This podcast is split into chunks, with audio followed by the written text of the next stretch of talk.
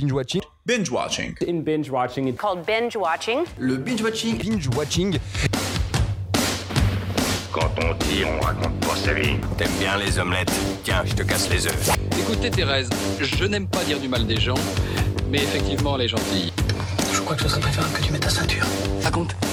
Je trouve la peau des gens avant mon petit déjeuner. Et action Hey Dans Binge Watching, je vais vous parler des films sortis le 4 septembre et que j'ai pu voir. Donc cette semaine, je suis allé voir 4 films qui sont Fourmis, Les Hirondelles de Kaboul, Fête de famille et malheureusement Inséparables. Oups, je vous ai spoilé mon avis. Bon, vu que je vous ai spoilé mon avis sur Inséparables, je vais commencer par celui-ci. En gros, c'est l'histoire de deux co-détenus qui se sont liés d'amitié et qui se retrouvent quelques années après, et cette relation devient vite problématique pour la nouvelle vie du héros. Bon, comment vous dire, ce film ne m'a pas fait rire. Je trouve ça dommage pour une comédie. Je ne trouve pas ça excessivement drôle car les blagues sont attendues et on les voit venir de très loin. On est en plein dans le cliché de la comédie française, auquel il faut rajouter le cliché de la prison, les clichés sur la mafia, et j'en passe. Trop de clichés, tue le cliché. De plus, je trouve que certains passages sont très longs. La partie en prison aurait dû durer moitié moins de temps. Bon, et niveau acteur, le duo de Silabi Ivanov fonctionne à peu près, car on sent le fait qu'il soit proche dans la vraie vie. Ivanov reste clôturé dans son même rôle et je serais curieux de le voir dans autre chose. Bref, je me sépare facilement d'inséparable autant que je me désolidarise de cette vanne.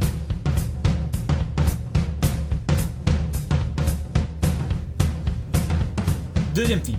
Je vais vous parler du nouveau film de Cédric Kahn, Fête de famille. C'est l'anniversaire d'Andrea, joué par Catherine Deneuve. Pour cela, un repas de famille est organisé, tout se passe bien, mais coup de tonnerre, la fille aînée débarque alors qu'elle avait disparu depuis 3 ans aux US pour récupérer son argent.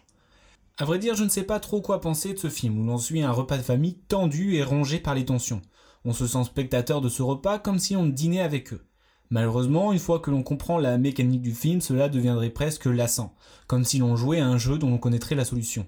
Tout va bien, colère, les parents qui calment, tout va bien, colère, etc. etc. L'atmosphère de ce film reste tout de même prenant et il faut saluer la belle performance d'Emmanuel Berco.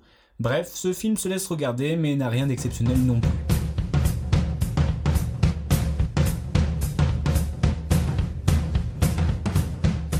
Troisième film, Fourmi. C'est le surnom du fils de Laurent joué par François Damien.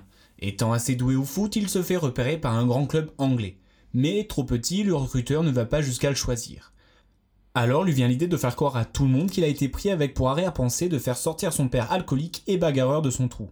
L'idée du fils qui ment pour aider son père est très intéressante et touchante, mais est traitée de façon assez maladroite, et rentre très facilement dans le cliché. Je trouve que certains passages et personnages ne sont pas nécessaires et n'apportent pas grand chose à l'histoire. François Damien fait le taf et est touchant dans son rôle, mais est gâché entre guillemets par le jeu de certains enfants que je trouve franchement moyen. Cela reste tout de même un film tout public et c'est peut-être cela qui le rend presque ennuyeux.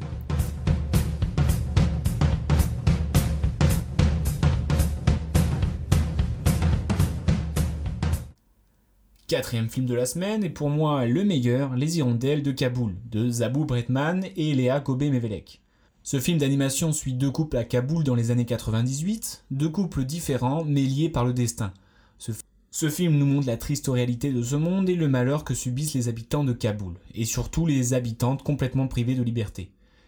Et n'allez pas croire que la simplicité du graphisme et les couleurs de ces aquarelles vont attendrir les monstruosités de cette triste réalité. L'ambiance sonore est juste parfaite et le jeu d'acteur est très fort. Alors oui, jeu d'acteur car sur ce film les comédiens qui donnent leur voix ont d'abord joué les scènes en costume, puis redessiné et animé. Ce conte dur et fort est à voir absolument.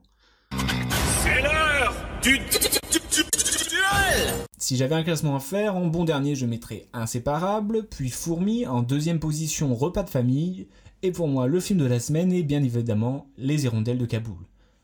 À la semaine prochaine pour les sorties du 11 septembre avec le très attendu Deux mois.